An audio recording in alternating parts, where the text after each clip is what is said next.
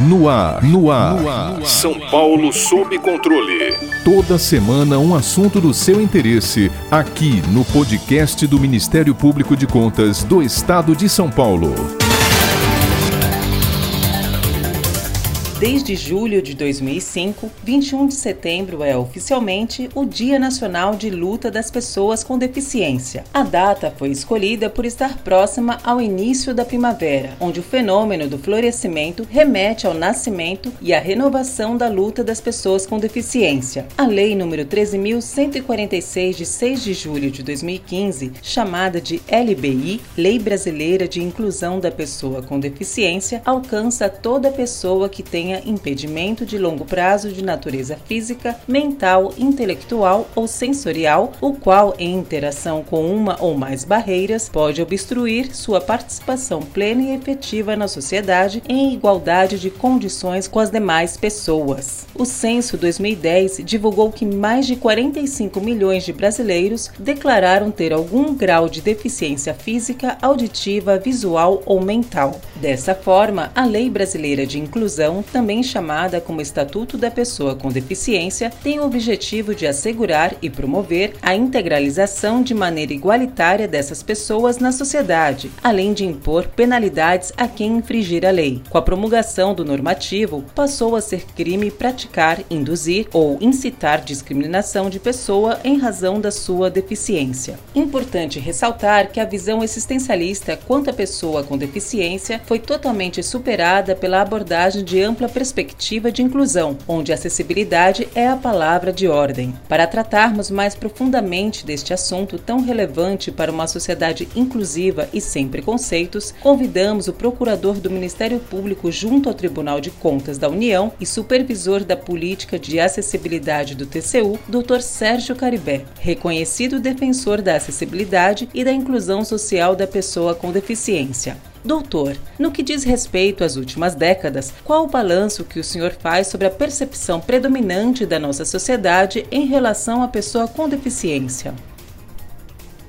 Não há como negar que a percepção da sociedade acerca das pessoas com deficiência sofreu uma significativa alteração, sobretudo nas últimas quatro décadas. Mas é sempre oportuno registrar que o processo de efetiva inclusão social dessas pessoas já está em marcha há longo tempo, mas ainda há muito a percorrer.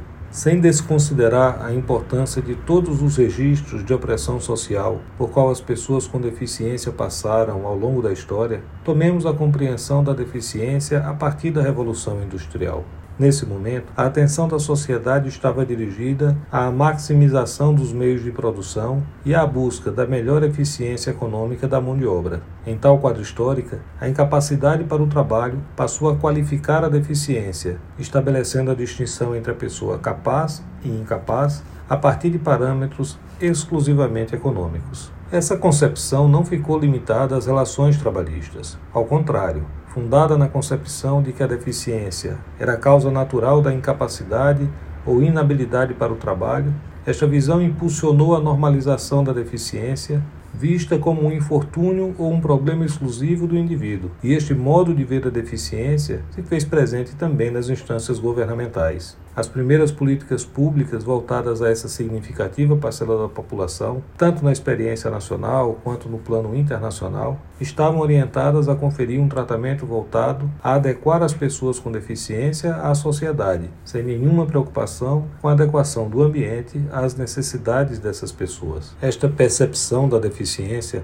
como a exteriorização de um corpo desviante de padrões tidos por normais, encontram amparo teórico no modelo biomédico da deficiência. Esta visão, que identifica a deficiência como uma patologia, como um distúrbio do corpo que não se amolda a um padrão de normalidade considerado adequado, embora explique parte da experiência de viver em um corpo com impedimentos ou limitações funcionais, não alcança toda a dimensão do ser pessoa com deficiência. Doutor, há no arcabouço legal brasileiro leis que estabelecem os direitos da pessoa com deficiência e que fomentam a ampliação dos recursos de acessibilidade, como a Lei de Cotas, a Lei do Passe Livre, a do Direito à Acessibilidade e a própria Lei Brasileira de Inclusão. Ao longo dos anos, quais conquistas foram fundamentais para que a invisibilidade da pessoa com deficiência fosse vencida perante a sociedade brasileira?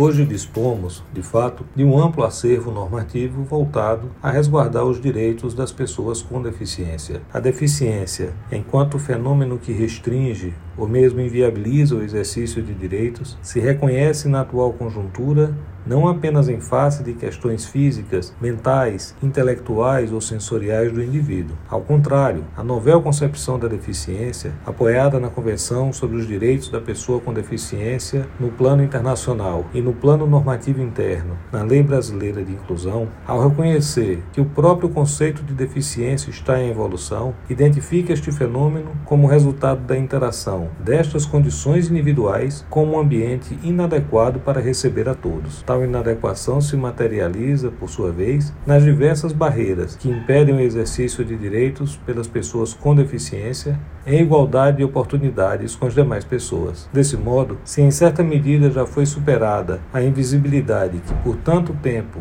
manteve as pessoas com deficiência à margem das ações do poder público e da atenção social, ainda não está suficientemente arraigada a adequada compreensão da deficiência como um fenômeno relacional que só importa em restrição ao exercício de direitos pela não provisão das condições necessárias para tanto. Esta percepção, que constitui o cerne do modelo biopsicossocial da deficiência e que orienta a Convenção e a Lei Brasileira de Inclusão, me parece ser a principal conquista no sentido da adequada compreensão da deficiência, sendo este um passo inicial fundamental para que se busque a efetiva inclusão dessas pessoas na sociedade em igualdade de oportunidades.